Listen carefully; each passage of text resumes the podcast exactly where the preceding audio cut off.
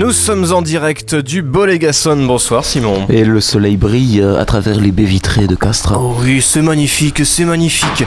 Euh, donc euh, là, ici, là, on est euh, en, en pleine effervescence. Ah ouais. On est en train d'attendre patiemment que finalement, mais tu vois, ça, ça va s'installer tout Justement. doucement comme ça.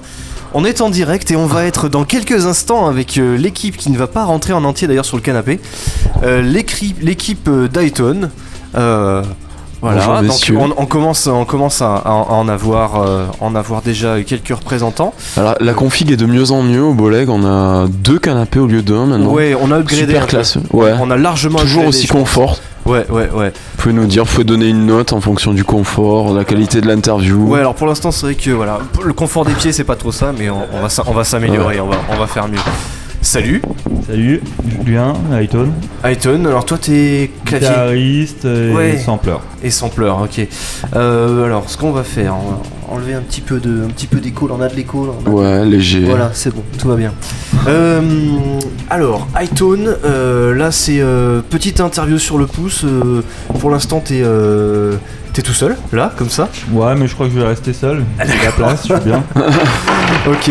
Euh, on est donc euh, on est euh, là en direct du Bolégason. On sera en direct tout à l'heure ce soir aussi. Alors pas pour retransmettre euh, pas pour retransmettre euh, iTone. Ah non. Voilà, puisque c'est une sortie, un tout nouvel album, donc on va laisser la primeur. Ça serait euh, spoilé. Exactement. On va laisser la primeur à ceux qui seront, euh, qui seront sur place euh, pour pouvoir juger et pour pouvoir euh, surtout apprécier la qualité visuelle du, euh, du, du set. Euh, donc euh, on part sur un album qui a un nom euh, qui se prononce comment? Eh Ah, ouais, non, ah. mais c'est ça parce que euh, on se pose toujours la question. Parce qu'il n'y a, pas- il y a pas de version phonétique pour les gens qui veulent l'annoncer à la radio. Non, bah, Ekfron. Vaut mieux, quoi, que, que Electron ou. Oui, ou c'est pire. ça. Non, mais voilà, vaut, vaut mieux mettre les, mettre les choses au clair dès le départ. Comme ça, après, on fait pas de bêtises. Oui. Et euh, donc, euh, ok, d'accord, ça me va. Ça veut dire quoi? Hors d'esprit. D'accord. Hors d'esprit. Alors pourquoi? C'est euh, c'est en quelle langue? C'est grec. C'est grec, ok. Du grec. Ok, d'accord. Vous Ouais, êtes- voilà. Tout s'explique. Non, mais tu vois, il y a des trucs marqués en, en caractère, en caractère grec du coup sur, euh, sur tout ce qui est euh, merchandising, tout ça, machin. Maintenant, tu comprends. Tu vois, tu fais le, tu fais, tu fais le, le lien quoi. Euh, iTone, c'est quand même, euh, c'est quand même depuis un bout de temps euh, un très noble représentant de la, de- du dub français quoi. C'est, euh, ça fait quand même. Enfin, moi, quand j'étais ado, quand j'étais étudiant, j'écoutais déjà iTone. Alors du coup, ça va faire ouais, c'est une musique de vieux parce que maintenant on est vieux, tout ça, Non. machin, ça veut rien dire. Mais euh, c'est quand même, euh, enfin, il y a quand même du, il y a quand même un, un- un sacré passif et euh, ça tombe toujours encore super bien quand même, iTone.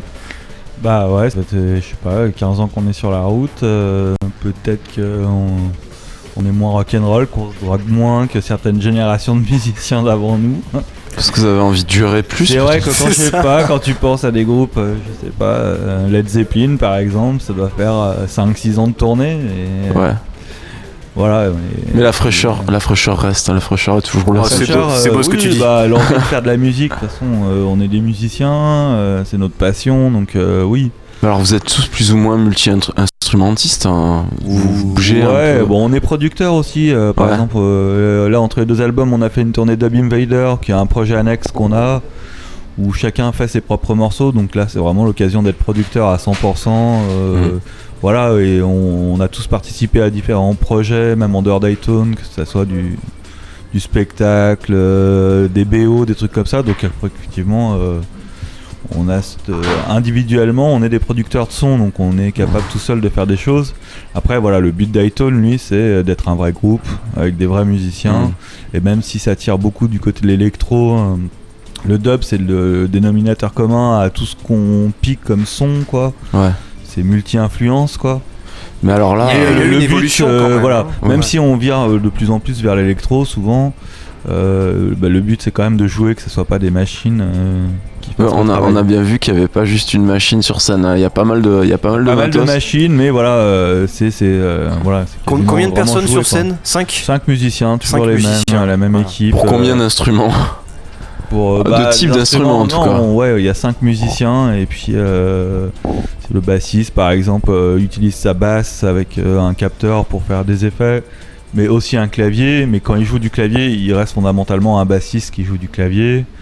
Le batteur aussi a des sons électro sur sa batterie, mais c'est- principalement des sons de batterie, etc. Mm. etc. Et Voilà. du coup, euh, quand vous enregistrez en studio, est-ce que vous prévoyez à l'avance le live ou est-ce que vous dites. euh, Non, pas trop trop. D'ailleurs, ça c'est toujours casse-tête pour les, les groupes qui travaillent comme ça. Euh, Nous, le but d'un album, c'est de se faire plaisir. C'est donc, euh, on n'a pas de limite à faire des overdubs. Un overdub, c'est rajouter des prises son. Oui. Donc euh, voilà.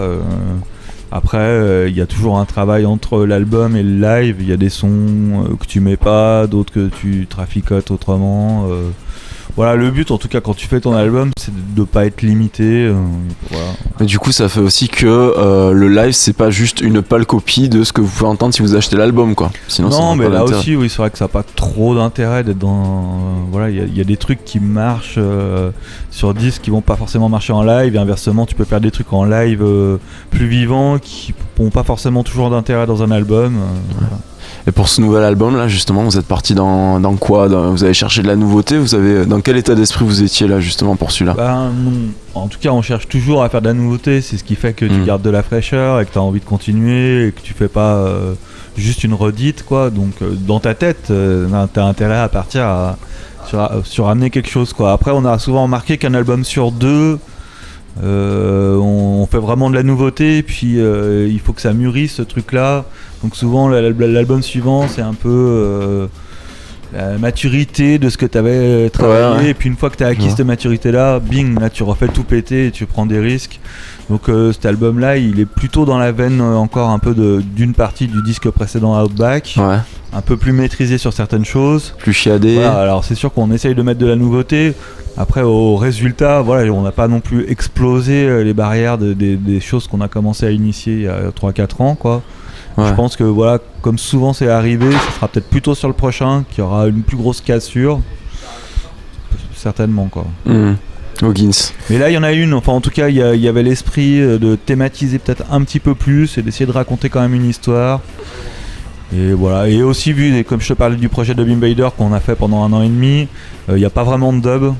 Finalement le dub il reste comme technique de mixage, euh, d'effets sonores, et purement le dub influence reggae et, fait pas trop partie de cet album quoi.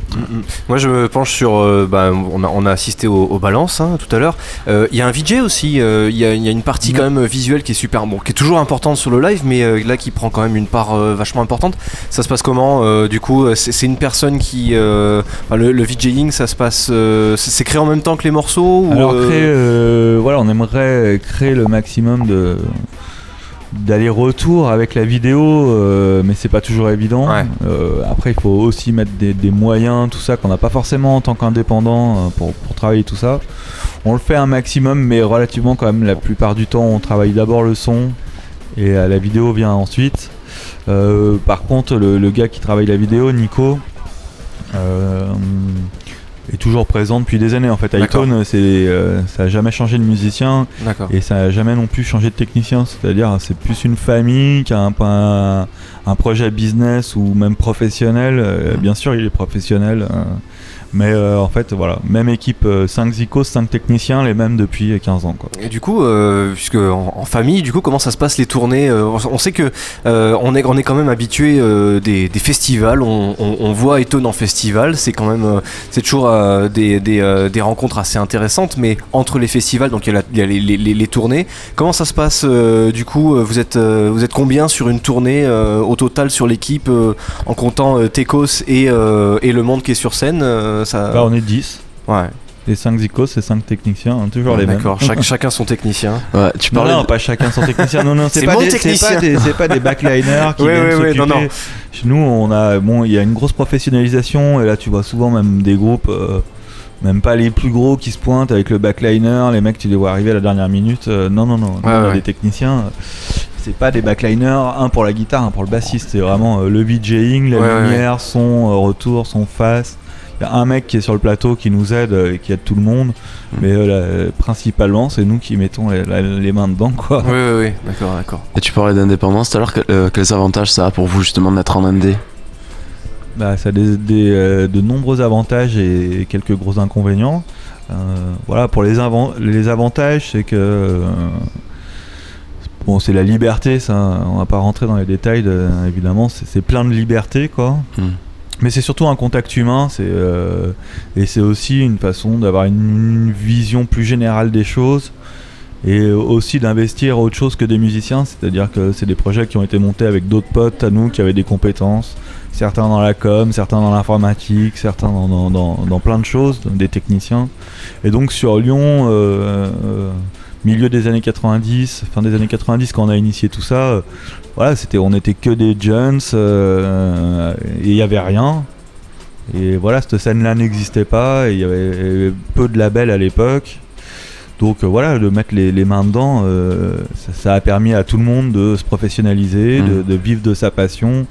Donc voilà, plutôt que de donner toutes les billes à des inconnus qui sont loin de chez toi, avec qui t'as pas de contact, Hmm.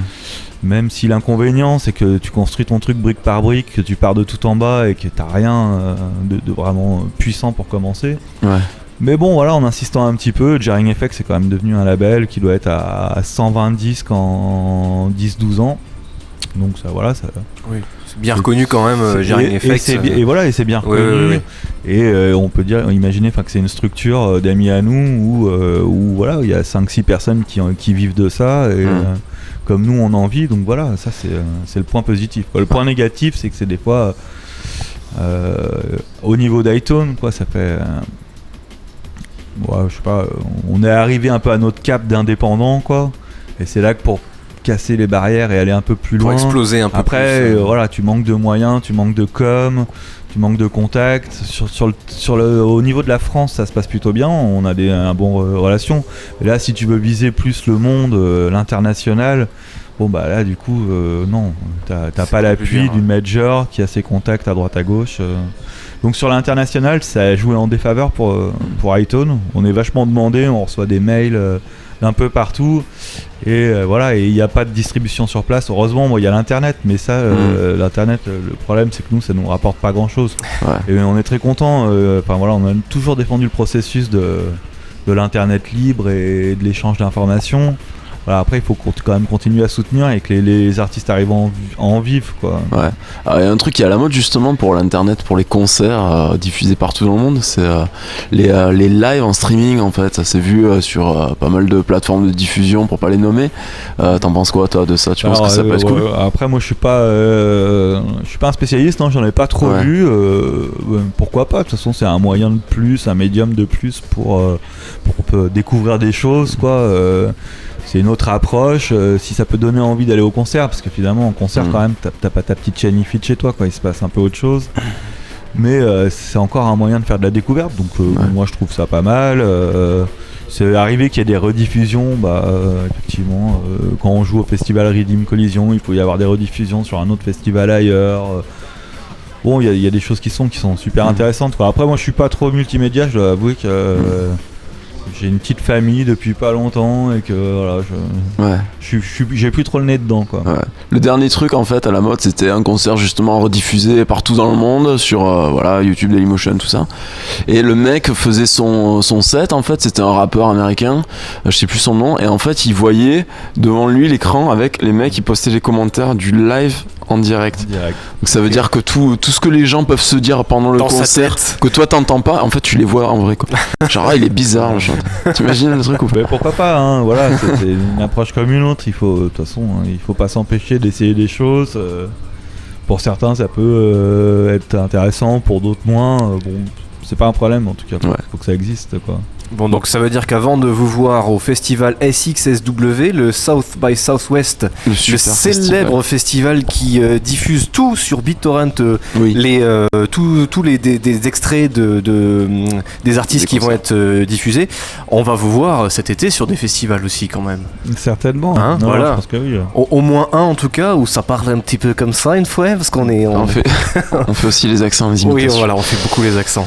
Le Dour Festival, hein, le, le- le gros, gros, gros festoche. Bon, évidemment, avant avec une euh, continuer la tournée française. euh, euh, donc, euh, ouais, tout à l'heure, j'en parlais aussi des, des- des rendez-vous festivals. C'est un truc important quand même de de- de- d'être présent et d'être sur des, euh, enfin, De la grosse scène quoi. ouais, de la grosse Alors, scène. Euh, De toute façon, des festivals, ce qui se passe, c'est qu'il y en a de plus en plus. Mm. Bon, ça bouffe un petit peu sur les programmes des salles des fois, parce que la période des festivals, euh, Avant, c'était euh, Eh oui, ça s'étale un peu. ouais. puis Mm. euh, mai, puis avril, puis mars. Là, on a les festivals qui commencent euh, de, de début mars euh, jusqu'à jusqu'à Octobre, facile. Toute l'année, ouais. les festivals. Donc ça a pris une, une grosse part. Euh, je pense que pour les artistes, c'est- quand même bien aussi, que- parce qu'étant donné qu'on a perdu pas mal de, de thunes, un petit peu, entre guillemets, euh, sur ce qu'on vend en disque, euh, Mm. souvent les gens, euh, pour ceux qui peuvent, se, rattrapent sur les concerts. Donc on sait bien que des, des festivals, c'est un- une ambiance particulière, so- c'est des grosses scènes, les sonos sont... Donc ça, on kiffe. En même temps, je pense que ce qui est chiant, c'est de faire tout le temps la même chose. Ouais. Et donc, euh, ce qui est cool, c'est euh, d'être dans des très bonnes conditions des fois, et puis des fois de partir à l'étranger, de rejouer dans un squat, puis euh, faire une petite salle, une moyenne salle. et là, du coup, quand tu arrives sur un festival, t'es content. Si tu fais que des festivals à 100% tout le temps, euh, tu fais ça quelques années, puis finalement, il y a une routine Ouais, et un blasé, ennui quoi. qui vient aussi. Ouais, euh, ouais, ouais. Alors évidemment, si tu l'as jamais fait, la première fois que tu débarques, un truc, t'as 8000 personnes devant toi. euh, le son est surcalibré, euh, en extérieur, il n'y a pas les problèmes de réverbération, d'acoustique de certaines salles, de, de- de plein Mhm. d'endroits, de hangars. Donc c'est vraiment si tu es en extérieur sur une très très grosse sono et qu'il y a du monde, voilà, il se passe un, un truc incroyable. Et après, c'est vrai qu'en tant que Zikos, euh, tu joues pas pareil sur un- une grosse scène que dans une petite salle. Mm. Les tu- mêmes choses ne marchent, ne marchent pas d'ailleurs. hein. C'est pas euh, voilà, c'est, c'est vraiment pour le public que tu le fais. C'est que tu sens que finalement il y a des petites broutilles que tu fais qui qui passent pas sur les grosses scènes et, et à l'intérieur des petites salles, il faut trouver d'autres choses parce que t'as pas la même puissance sonore. Donc euh, c'est un peu des techniques de jeu qui sont un peu différentes aussi quoi.